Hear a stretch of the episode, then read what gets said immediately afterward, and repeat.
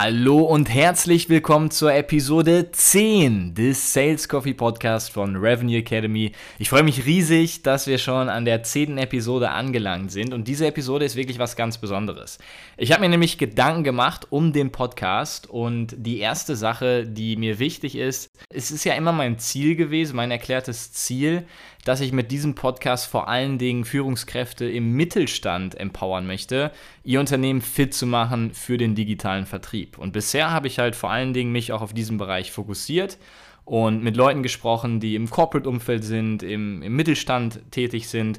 Und mit dieser Episode möchte ich ein, ja, ein bisschen einen Schwenk einläuten in, in ein neues Format. Und zwar möchte ich jetzt auch zunehmend mehr Gäste aus dem Startup-Bereich, aus dem digitalen Bereich äh, mit in den Podcast nehmen, die wirklich an der Vorfront der Innovation im Digital Sales aktiv sind. Und heute haben wir da gleich einen ganz, ganz besonderen Gast, der einen exzellenten Startschuss für dieses neue Format gegeben hat. Joachim van Erbs, der Commercial Sales beim Startup Miro macht. Und ich habe ein ganz spannendes Gespräch geführt mit Joachim. Tatsächlich hat er eine extrem interessante Karriere hingelegt, ist äh, Mitte 20 erst, hat aber sich nach zwei Unternehmensverkäufen, nach zwei erfolgreichen Unternehmensverkäufen dafür entschieden, selbst eine Sales-Rolle zu gehen. Über den Hintergrund haben wir so ein bisschen gesprochen. Ich habe ihn auch gefragt, was er sieht, was vor allen Dingen Mittelständler machen können, um sich im digitalen Vertrieb zu verbessern. Und vor allen Dingen spannend denke ich auch, dass Joachim einfach mal berichten konnte, wie man ein Sales-Scene from scratch von wirklich Start Null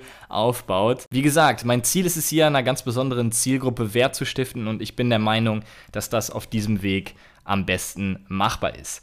Zudem möchte ich noch ankündigen, dass ab dieser Episode der Podcast nicht jeden Montag um 6 Uhr, sondern jeden zweiten Montag um 6 Uhr erscheinen wird. Das wird mir einfach nachhaltig dabei helfen, vor allen Dingen auch den Blog-Content auf www.revenueacademy.io auszureifen. Das bleibt einfach momentan ein Stück weit auf der Strecke und das will ich intensivieren und verbessern. Und auch dem Podcast wird es gut tun, wenn er längere Promotionsphasen hat zwischen den Episoden. Da auf jeden Fall nochmal der Appell, auf LinkedIn vorbeizugucken, auf der Seite von Revenue Academy und Revenue Academy folgen, denn ab jetzt finden sich dort komprimierte, schnelle Wissensnugget auf dieser LinkedIn-Seite. Von daher auf jeden Fall folgen, nicht verpassen. Gerne auch auf www.revenueacademy.io vorbeischauen für einen erweiterten Blogpost zu dieser und jeder anderen Episode die bisher im Podcast erschienen ist. Und jetzt geht's los mit dem Sales Coffee Podcast Episode 10. Joachim van Erbs.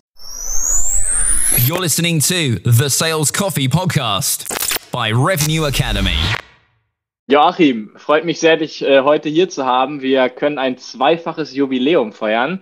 Das erste ist, dass du echt hier so der Erste bist, der aus dem Startup-Environment im Podcast ist. Natürlich ganz bewusst so gewählt. Und Nummer zwei, es ist sogar Episode 10. Also sehr gute Gründe, heute hier einen geilen Podcast abzuliefern mit dir. Ja, wunderbar, äh, Kilian. Äh, vielen Dank auch für die Einladung. War sehr nett. Wir haben ja auch vorher schon mal telefonisch gequatscht. Und äh, ich hoffe, dass ich hier irgendwie einen Beitrag leisten kann. Äh, war auf jeden Fall sehr spannend, das äh, von dir auch nochmal so zu hören, was du hier auch mit dem Podcast aufbaust. Da bin ich mir sicher. Ähm, also bevor wir mal so ein bisschen in den Sales-Bereich reingehen, das ist hier der rote Faden im Podcast, lass uns doch mal äh, in deinen Background gucken. Der ist nämlich echt extrem spannend. Dafür, dass du echt noch so jung bist, hast du echt schon einiges äh, hinter dir und echt eine, eine krasse Karriere hingelegt. Ähm, in deiner Vita hast du schon zwei Unternehmensgründungen selber. Also das einmal Fleet Cleans, das ist ein On-Demand Car Fleet Cleaning Service, den du in der Schweiz äh, aufgebaut hast. Und dann äh, Unleashed Marketing, eine Marketingagentur in München. Ähm, bei beiden Unternehmen bist du Ende 2019 raus. Beide Unternehmen wurden auch verkauft. Äh, ist es zu dem Zeitpunkt auch passiert oder äh, wie hat sich das ergeben? Ja, ist tatsächlich so. Äh, lustige Geschichte. Ähm, also ich bin ja jetzt Hardcore im Vertrieb. Aber ja. diese Leidenschaft für den Vertrieb ist auch durch diese, vor allem durch Fleet Cleans äh, äh, entstanden. Und das war einfach ein sehr gutes Timing. Also bei, bei beiden Sachen, die Marketingagentur war für mich immer so eigentlich ein Hobbyprojekt, ja, mit zwei guten Kumpels aus München. Aber dieses äh, Projekt in der Schweiz, Fleet Cleans, das war schon aus voller Leidenschaft. Und ähm, ja, nach drei Jahren gab es dann die Gelegenheit, äh, das äh, zu verkaufen äh, an den Reinigungsprodukthersteller, den wir natürlich selber dann auch immer äh, benutzt haben. Und äh, war einfach ein gutes Timing. Also reiner Zufall tatsächlich. Ja. Wie, wie war deine Erfahrung da, an zwei Projekten parallel zu arbeiten? Auch wenn du jetzt gesagt hast, die Marketingagentur war ja mit Kumpels ein bisschen ein, ein Hobbyprojekt. Das ist ja dennoch ein Zeitaufwand definitiv gewesen. Wie hast du das äh, geschafft, da beide Bälle gleichzeitig zu, zu jonglieren, ohne dass sie hinzufallen? Also ich glaube, das ist auch in der, in der Softwarebranche ganz bekannt. Wenn man gute Prozesse stehen hat, ähm, dann kann man sich auch ein bisschen zurücklehnen. Natürlich am Anfang war das bei den Projekten immer so, dass man selber alles macht, 10, 15 Hüte auf hat. Das Gefühl habe ich übrigens immer noch. Ja. Aber ja, nach gewisser Zeit, äh, auch mit gutem Rat und mit den richtigen Partnern, schafft man es tatsächlich, ähm, eher ein bisschen passiv reinzugehen. Und das hat dann eben auch da geklappt. Von daher war der Zeitaufwand eigentlich ziemlich übersichtlich. Und das mhm. hat dann auch dazu geführt, dass ich wirklich die Zeit hatte, voll in die Softwarewelt einzutauchen ja. und da dann die klassische SaaS-Karriere anzufangen. Du bist dann ja auch 2018 äh, schon währenddessen, während die beiden Unternehmen noch liefen, äh, in den ersten Sales-Job eingestiegen bei DataGuard. Genau. Ähm, das war dann auch wahrscheinlich dank deiner Prozesse in den beiden Unternehmen, dass es möglich war. Also hat es eigentlich drei Welle der Luft während der Zeit. Ähm, wie war da dein Einstieg und hat dir definitiv da deine äh, vorherige Rolle als Founder auch dann in der Sales-Position geholfen, da einen guten, einen soften Einstieg zu haben? Das ist eine ganz lustige Geschichte. Also, das war dann so, dass ich wusste, ich möchte mal gewisse Einblicke bekommen in die Softwarewelt, weil man ja auch damals schon gesehen hat, dass äh, Software eats the world. Alles kam ja immer von Amerika raus und äh, in Europa, vor allem auch in München, hat sich ja einiges getan in den letzten Jahren.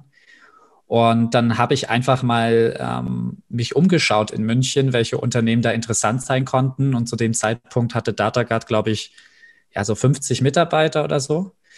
Und äh, ursprünglich habe ich mit dem Gründer dann geredet, der Thomas, und wollte ich Entrepreneur in Residence werden. Also wirklich von allem so ein bisschen was sehen. Äh, und am Schluss war es dann tatsächlich so, dass er gesagt hat, wir brauchen so viel Hilfe jetzt im Sales. Äh, kannst du jetzt mal den klassischen SDR-Job machen? Also das Aha. ganze Prospecting, Termine schaffen für das kleine Team. Und dann habe ich gesagt, ja klar. Äh, und eigentlich war der Deal, dass ich das ein Jahr mache und dann Entrepreneur in Residence werde. Aber ich bin nie mehr aus der Sales-Schiene herausgekommen. was, glaub, was glaubst du, wie kommt das? Die Leidenschaft. Also ich habe gemerkt, dass dass es einfach so viel Spaß macht, äh, wenn man sich in irgendwas vertieft und merkt, da wird man dann auch richtig gut. Also es lag ja dann auch daran, dass ich nach sechs, sieben Monaten dann quasi auch in eine Abschlussrolle reingewachsen bin, wo ich dann selber dann auch die Deals abgeschlossen habe und äh, wo wir gemerkt haben, im Team sehr stark gewachsen. Das war ja zu der Zeit, wo die DSGVO wirklich in Schwung kam. Und das war halt ein perfektes Timing für das Unternehmen. Ja, ich meine, du hast jetzt beide Seiten gesehen, also sowohl die Gründerrolle als auch die Rolle im, im Sales-Job. Wenn du das mal aus der anderen Perspektive jetzt betrachtest, glaubst du, dass auch eine vorherige Rolle in einem Sales-Job einen sehr gut empowern kann, nachher eine Gründerrolle auszufüllen? Also meiner Meinung nach ist es so der absolute Enabler eigentlich, äh, vor allem in, in uh, Founding Positions, die eben nicht den technischen Hintergrund haben. Wie siehst du das? Ich sehe das sehr ähnlich. Also das ist eine sehr interessante Frage und auf LinkedIn sehe ich diese Frage auch öfters auftauchen tatsächlich. Ich mache ja nebenbei aktuell auch noch was für die Revenue Collective Community, also wirklich so eine Gemeinschaft für äh, erst Sales-Mitarbeiter, Sales-Leader, aber mittlerweile auch für Operations und Marketing.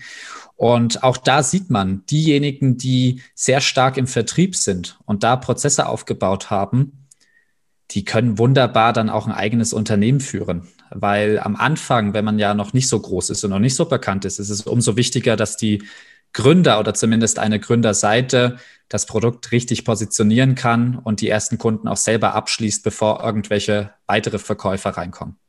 Ja, dann bist du ja im Oktober 2019 äh, Account Executive geworden bei, bei Demodesk.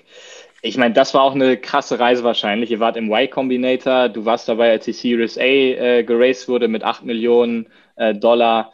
Das Team ist von unter 10 Leuten auf 40 gewachsen, während du dabei warst. Äh, kannst du da vielleicht mal noch so ein bisschen herausstellen, mh, hm, wie wichtig dann auch die Rolle ähm, des, des Sales für das Unternehmen selber war? Also die Zahlen im Sales, was dann auch Sales Manager, also du hast eigentlich alles gesehen. Äh, brich doch mal eine Lanze bitte für die Wichtigkeit von, vom Vertrieb in einem Softwareunternehmen. Also die Zeit bei Demodesk war definitiv die wildeste Zeit in meinem Leben. Also ich kam da rein, da waren wir sechs, sieben Leute Und bis dahin hat auch einer der Gründer oder Gründerinnen in diesem Fall, die Veronika, äh, den ganzen Vertrieb selber gerockt.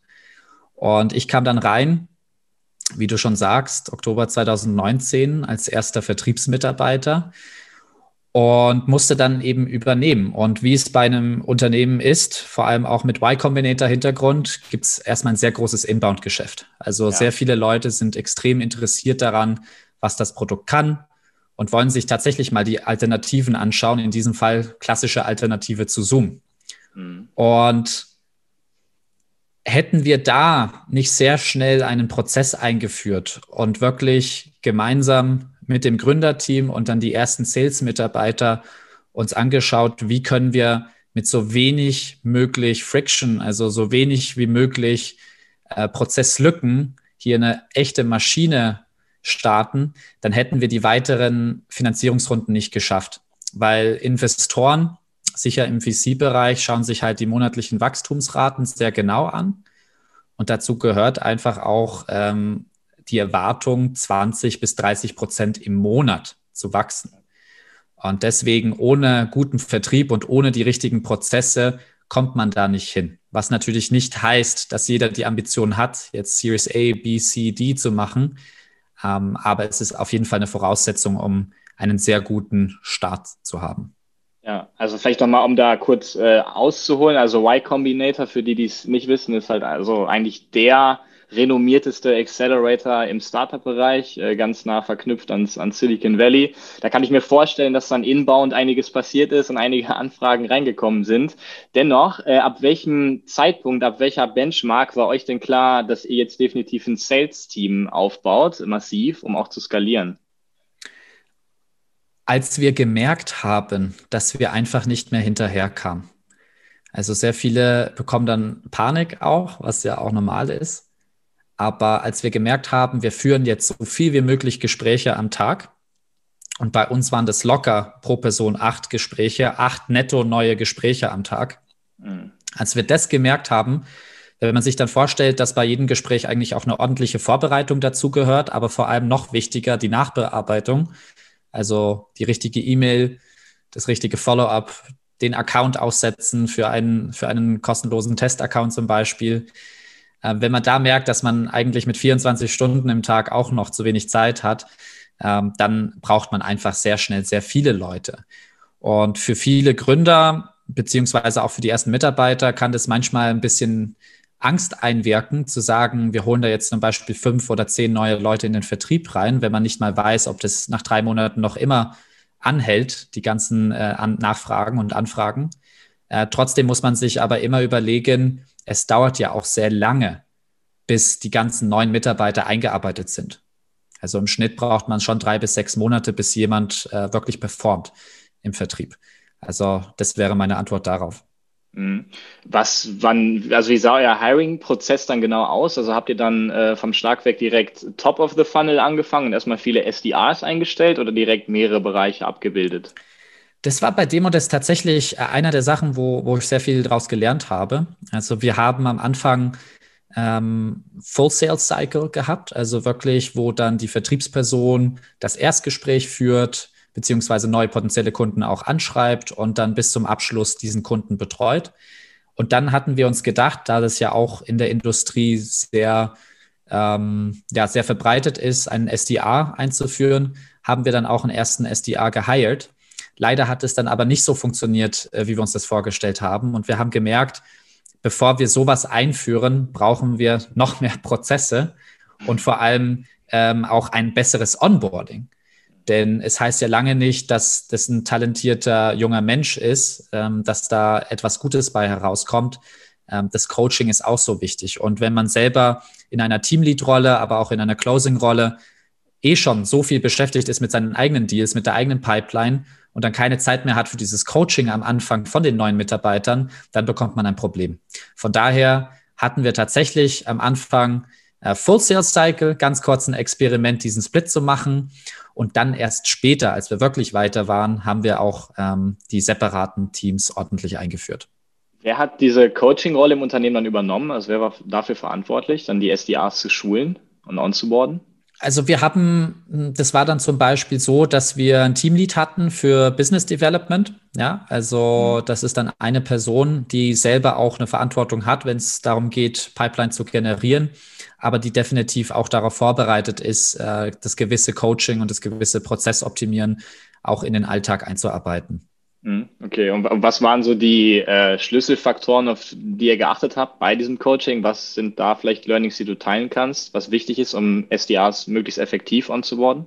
Ja, also eine Sache, ähm, die zwar in, in dem Dachbereich oder sicher auch in Deutschland noch ziemlich heikel ist, ist das sogenannte äh, Revenue Intelligence Thema.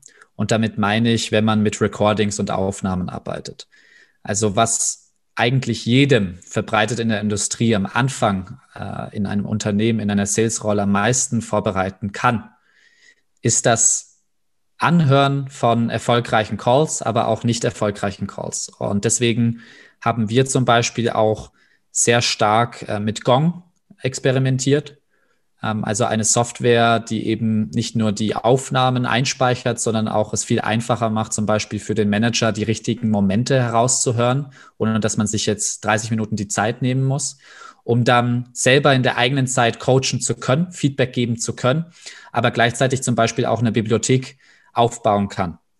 Also eine Bibliothek von erfolgreichen Calls oder eine Bibliothek von, hey, in diesen Gesprächen hör dir die auf jeden Fall ein, weil da wurde nämlich Konkurrenz ABC besprochen.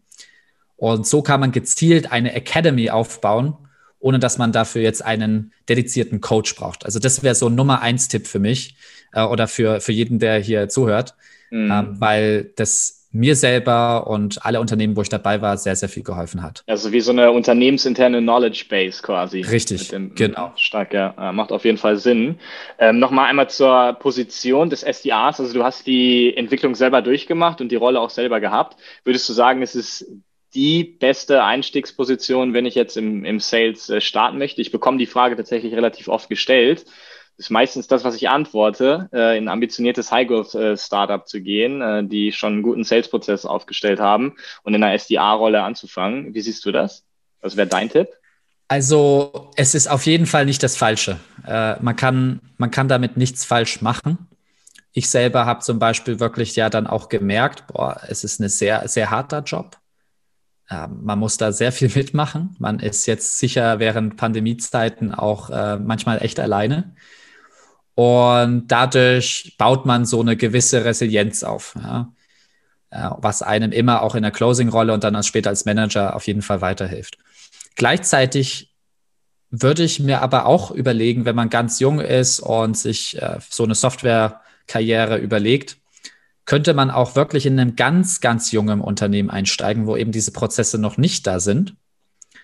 Da hat man vielleicht dann nicht so das strukturierte Lernen, aber man hat sofort 10, 15 Hüte auf und man muss es machen.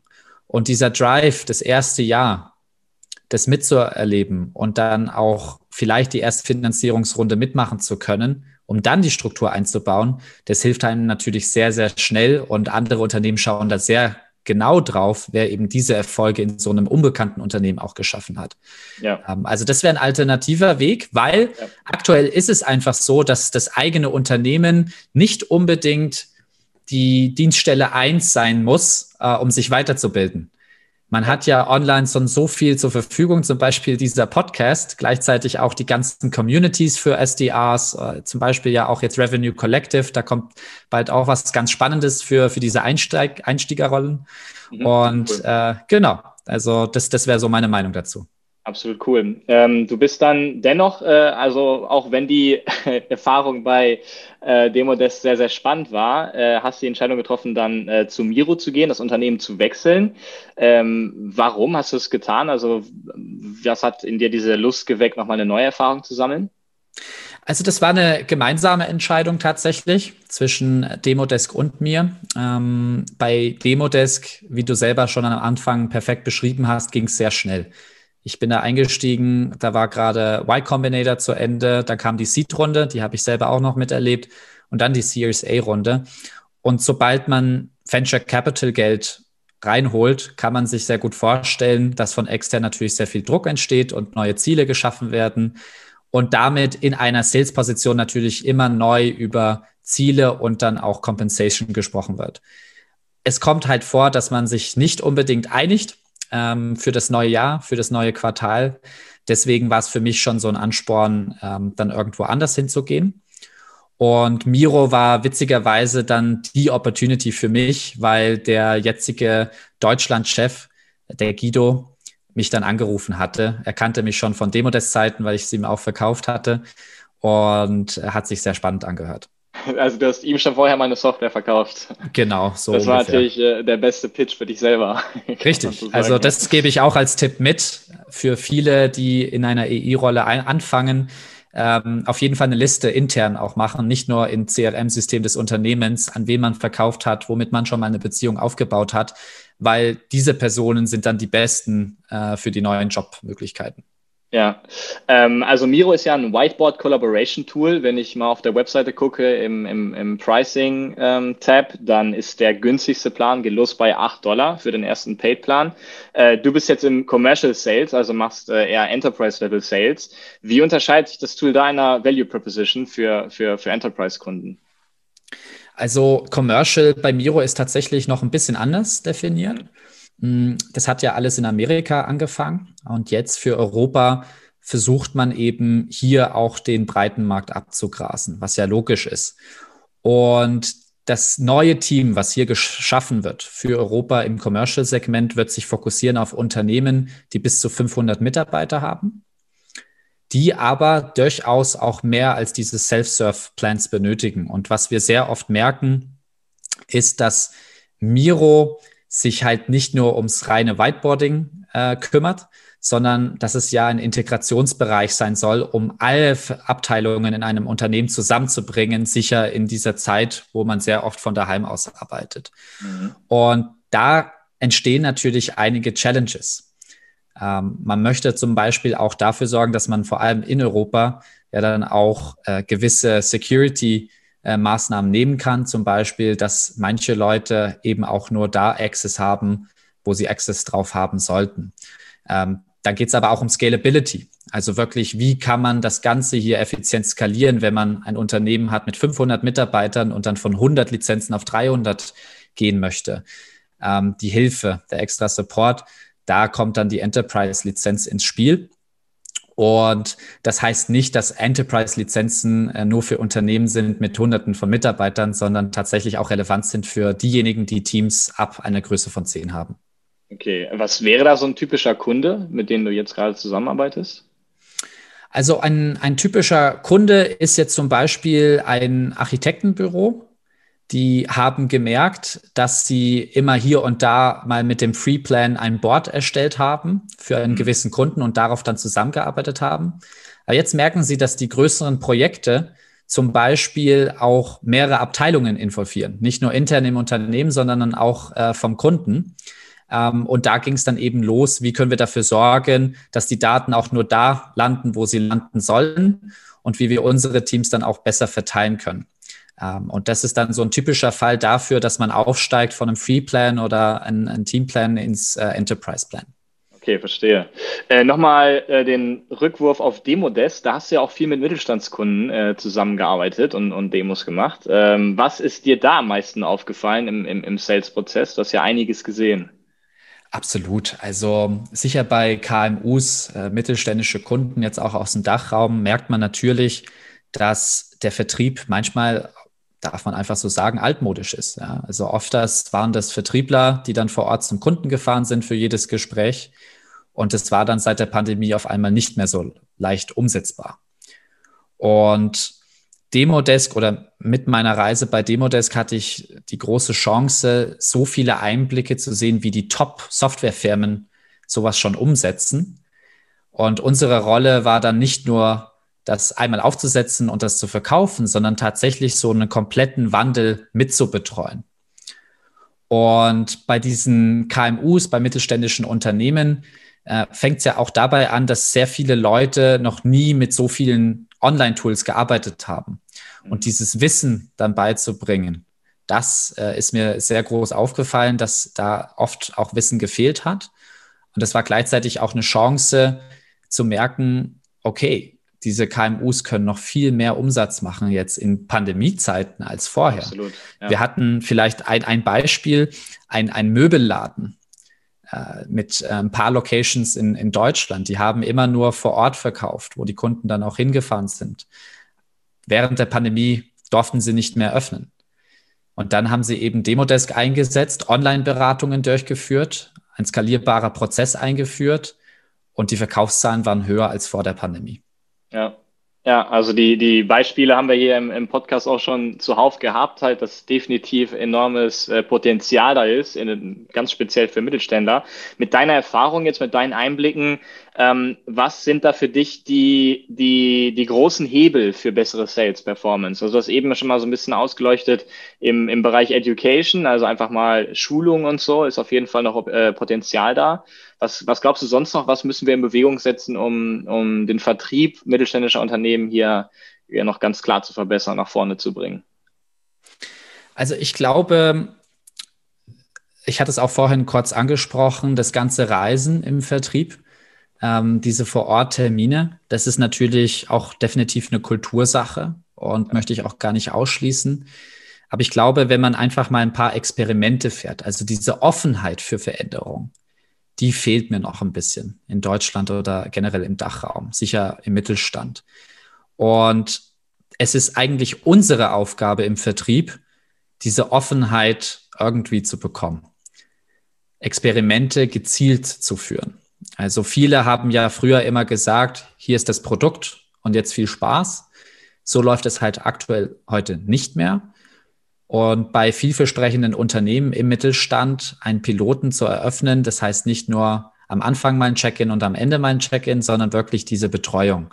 Und ich glaube, die klassische Softwarewelt und der Mittelstand fangen da immer besser an äh, zusammenzuarbeiten, weil es jetzt zum Beispiel diese Mutual Closing Plans gibt, mhm. ähm, wo dann auch wirklich regelmäßig zusammengearbeitet wird und nach im, Nein, im Nachhinein wirklich beurteilt werden kann, ähm, ob diese Offenheit sich auch auszahlen könnte. Ja, ähm, um mal parallel dazu den Schwenk zu machen in den Bereich Marketing, da passiert ja auch einiges. Du kennst dich im Bereich Videomarketing ganz gut aus, wahrscheinlich mit deiner, mit deiner Agentur, die du hattest. Ähm, was ist denn bei Demodesk und äh, Miro der Wachstumskanal bisher gewesen im Marketingbereich? Kann man das definieren, was da besonders gut für euch funktioniert? Also ich würde sagen, diese Viralität des Produktes ist extrem wichtig. Ja. Äh, Im Englischen sagt man immer Product-led Growth. Das heißt, dass das Produkt die ersten Nutzer einfach gratis reinholt und die dann so fesselt, dass es intern weiterempfohlen wird. Und irgendwann kommt dann diese kritische Masse zusammen von, ich sage jetzt mal zehn Leuten wieder intern, äh, die dann merken, hm, wenn wir das hier strategisch einführen, dann können wir da richtig viel rausholen. Und das haben Produkte wie Demodesk oder Miro extrem gut gemacht. Dadurch, dass man einen sehr leichten Einstieg hat in das Produkt, es so ziemlich selbsterklärend ist und es den Leuten klar wird, wir sollten mit dieser Firma uns unterhalten, wie wir das jetzt am effizientesten einsetzen. Und dafür besteht meistens auch ein Grund. Wenn ich mir überlege, wo ich dann meine Karriere weiterführen möchte irgendwann und das Produkt anschaue dann schaue ich mir erst eine Sache an. Und zwar nutzt diese Firma das eigene Produkt alltäglich und regelmäßig für verschiedenste Fälle. Und wenn man das mit einem Ja beantworten kann, hat man sehr gute Erfolgschancen. Ja. Äh, du hast eben schon mal ganz kurz das Unternehmen Gong ähm, erwähnt. Die machen meiner Meinung nach auf LinkedIn einen unfassbaren Job im Bereich Content Marketing. Äh, fallen dir noch andere Beispiele von Unternehmen ein, die das absolut äh, geknackt haben, da den Code im Bereich Content Marketing? Also es äh, fällt mir jetzt schwierig, nicht Miro zu erwähnen. Also ich glaube, äh, da gibt es einige Beispiele, vor allem halt auch aus Amerika, muss man einfach so sagen. Da sind sie ins immer gefühlten Schritt äh, zuvor. Mhm. Ähm, aber klassisches Beispiel, ja, äh, ein Unternehmen, was mir wirklich auffällt, ist zum Beispiel, die es richtig gut gemacht haben, ist Hopin. Mhm. Also Hopin ist ja diese Konferenzsoftware, Konferenzsoftware die genau die ja. vollkommen explodiert ist, auch während Corona-Zeiten aus äh, ersichtlichen Gründen. Mhm. Und sie positionieren sich jetzt eben nicht nur als die beste Lösung, eine Online-Konferenz ähm, quasi zu veranstalten, sondern als Experten. Wenn man an Konferenzen denkt, Online-Konferenzen, denkt man fast schon an Hopin zum Beispiel. Und man geht zu dem Unternehmen oder zu der Online-Seite, um auch einfach mal was zu lernen. Wie macht man denn jetzt am besten eine Online-Konferenz? Das ist richtig gutes Online-Marketing, wenn man ja. bekannt ist als ein Experte. Und ja. bei Miro hat es ja auch angefangen, Experte in Workshops führen. Wie veranstaltet man effizient einen Workshop? das ist so ein Unternehmen, was mir da dabei auch, ja, auch einfällt. Ja, absolut. Also kann ich nur unterstreichen. Äh, ist auch ein sehr, sehr gutes Beispiel. Bei Miro jetzt, habt ihr da äh, komplementär dazu auch Pay-Channels, die bei euch zu, zu Traffic führen oder äh, fahrt ihr eine 100% organische Marketingstrategie? Also 100% ist es natürlich nie. Aber was Miro jetzt zum Beispiel vor kurzem sehr erfolgreich unternommen hat, ist die Präsenz online auch in den verschiedensten lokalen Sprachen anzubieten. Mhm. Am Anfang war natürlich alles auf Englisch. Aktuell sollte eigentlich jeder Deutscher aus Deutschland heraus jetzt eine deutsche Miro-Seite sehen sollen. Haben sie, glaube ich, heute oder gestern äh, aktiviert. Mhm. Und das ist zum Beispiel dann eine Möglichkeit, natürlich auch über die richtigen Ads via LinkedIn oder Google äh, diesen Traffic zu erhöhen.